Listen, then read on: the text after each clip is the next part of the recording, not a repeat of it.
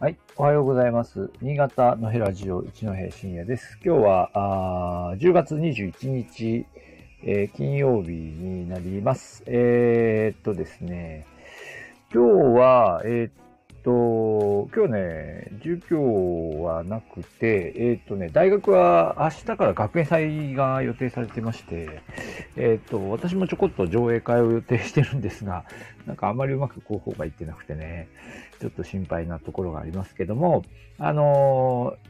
学園祭は、あの、私の勤務校は、あの、通常通り、え実施というふうになりました。まあ、いろいろね、心配ありますけどね、まあまあ、なんとかやりましょうということになっています。さて、今日はね、野球の話、あの、昨日のニュース、新潟県内ニュースを見ると、軒並み野球の話題になってました。えー、まあそんなにね、普段野球のこと詳しく見てるわけではないので、あまり野球そのものについて、なんか上手にお話しできるかはわかりませんが、とりあえず事実関係ですね。えーっと、まあ、鍵括弧新潟の野球選手って書きました。えー、けれども、まあ、まあ、新潟県の出身の選手ということで、新潟県のメディアが取り扱っている、えー昨日野球のドラフト会議で指名された選手は3人いまして、えードラフトの1位で、えー指名されたのが、えーっと、立教大学の、えー、庄司康正選手かな？えーごめん、違いました。庄司康生選手。庄司康生選手が、あえーっとですね、千葉ロッテと東北楽天に、が競合して、えーっと、抽選の結果、抽選の結果、東北楽天が、あ交渉権を獲得したと、えーいうことです。まあ、えっと、これ、テニーの、テニーの、えー配信してる記事によると、新潟県の、新潟県関係選手、またこれはよくわかんない。新潟県関係選手のドラフト1位指名は31年ぶりの快挙なんだそうですね。はい。えー、まあ、快挙、まあ、ドラフト指名ですからね。まあでも、まあ、ドラフト1位っていうことは、やっぱりそれだけ、しかも競合ですから、競合をしているっていうことは、それだけ即戦力として期待ができるというふうに、えー、まあ、評価されたということではありますよね。えーということで、立教大学の庄司投手が、えー指名されましたということです。で、え、庄司選手は、えっと、新潟明訓高校の出身で、明訓高校の時は、え3年生最後の大会で初戦敗退。えそれから大学でも1、2年では、えー肩がこう故障して、えー出場ができなかったと。なかなか苦労してますよね。で、なんですが、えー当然ドラフト1位ということですので、まあそのままだったわけではなくて、3年生になって、えーまあ、あの、復調しまして、大学の3年でベンチ入り、4年生でエースとなり、えー日本代表まで、えー、上り詰めたという、そういう選手ですよね。まあ、えっ、と、苦労してカムバックした選手ということで、えーなんですね。はい。なので、新潟県内では多分、えーこう、甲子園で活躍したとか、えーいうようなことでこう知られている選手ではないので、まあ、苦労と受けというかですね。当然、まあ、名君の、名君でピッチャーをやってたっていうことであれば、まあ、それなりに多分、ね、あの、野球関係者はもちろん知っている選手ではあるでしょうけど、一般の人たちがニュースとかで、まあ、接する機会はあんまりなかったかもしれない。まあ、名君関係者はね、もちろん知ってるかもしれない。知ってると思いますけどね。ということで、まあ、いろいろ苦労したこの選手が、まあ、ドラフト1位ということです。で、えっ、と、で、あと2人ですね。えっ、と、あと2人ニュースで上がっているのは、まあ、今、大学の、その立教大のせ、あの、えっ、と、庄司選手は、まあ、東京にいるわけですが、えー新潟県にいる高校生からは、日本文理高校の田中投手と、えー帝京長岡高校の茨城投手、茨城秀俊投手、えー日本文理は田中聖也さんだっけ？春也、聖也さん、春也さん。うん。どっち、どっちかな？えーこの二人が、あえーっと、田中投手がロッテに3位指名。えー、それから茨城選手が、えっ、と、阪神タイガースの4位指名ということで、まあ、パリーグ、セリーグですが、あ同世代、甲子園を目指して、こう新潟県大会で戦った2人が、まあ、それぞれ、うん、3位、4位で、えー、ドラフト指名を受けたということですね。はい。えー、まあ、というようなことが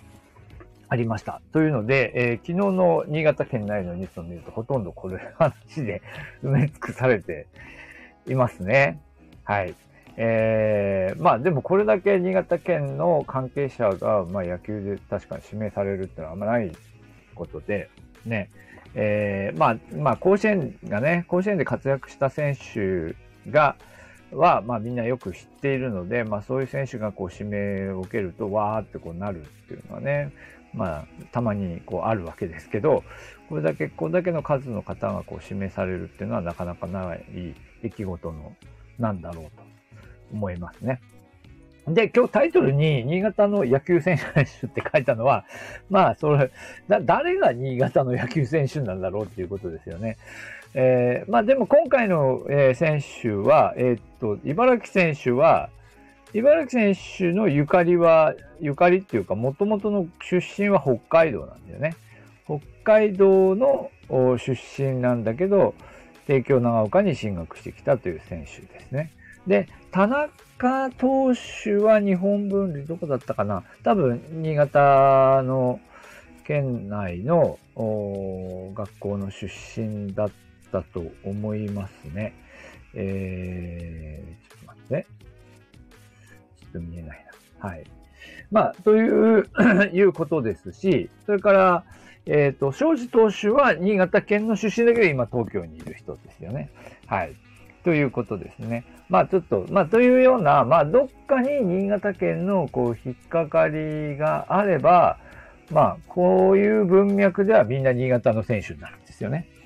ですよね。えー、でも、でもまあ普段の、普段の報道、スポーツ報道において、まあどういう人がその自分たちのこう思いを、こう、なんですよね。県民の思いを乗せて 野球をやっている選手というふうに見なされるかというと、うん、そうするとやっぱり、やっぱり生まれなんですかね。生まれが、新潟生まれ、新潟育ちが一番、こう、話題になるし、え新潟では生まれてないけど、新潟の学校で学んだみたいな人は、じゃあどうなんだろうとかね。ちょっとこう微妙なところがありますよね。まあ私の勤めてる学校に、の、だとバドミントン部、慶和学園大学だとバドミントン部の選手が、まあ昨日インカレでかなりいい線、えー、3位だったんですけど、それがた、その、新潟のスポーツニュースの文脈に乗っかるかっていうと、まあバドミントンが乗っかるかどうかっていうことと同時に、えー、その、まあ彼は新潟の人なのかみたいなね、ところになるわけですよ。もともと彼はどこの人だった？東京の人だったと思いますけど、東京、東京の高校だったと思いますけど、えー、そういう、こう、現象をよく目に目にするので、まあ、誰が新潟の人なのか問題っていう、まあ、どこでもいいんですよ。これで、あ、あの、新潟が、その、に、誰が新潟の人なのかっていうのが青森に置き換わったも同じことなんですけど、まあ、こういう、こう、なんていうか、問題は、問題、問題じゃないけどね、現象というのは、まあ、あちこちで起きてい、起きているということかなと思います。はい。で、今日なんかね、見てたら、えっ、ー、と、沖縄の方では沖縄、沖縄大学？沖縄大学の野球部の選手が、えー、ドラフト指名を受けていて、沖縄の選手、沖縄のドラ、多分その選手は沖縄の出身なのかな？まあわからないけど、でも沖縄の大学の選手が指名されるのは初だみたいなそういうのも、こう、記事になって、えー、いうことですね。まあ何でも自分のところに引っかかってきたらみんなで応援しましょうっていう、まあそういう全部盛りみたいな発想でもいいのかなという気もしますけど、なんだろうね。なんかこう、まあこの地域文脈っていうののこう、えー、をどう考えればいいのかなっていうのは、こういう現象が起きると、まあよく考えさせられるなというところですよね。はい。まあ選挙の時とかもね、なんか同じようなね、本当に、この人は本当に地元の人なのかみたいなね、なんかそういうリトマス試験じゃないけど、まあリトマス試験じゃないな。まあ結局、なんか、どっちが、どっちが喫水の新潟人かみたいなさ、そういうことも言ったりするので、まあよそ者としてはなんかちょっと、ちょっと、もやもやとした気持ちになることがありますね。はい。まあそんなところです。今日はこの辺にしておきましょうか。まあ野球、いや全然野球の話してないですよね。まあ、あの、ドラフト1位とドラフト3位でどれぐらいの評価の差があるのかとかね。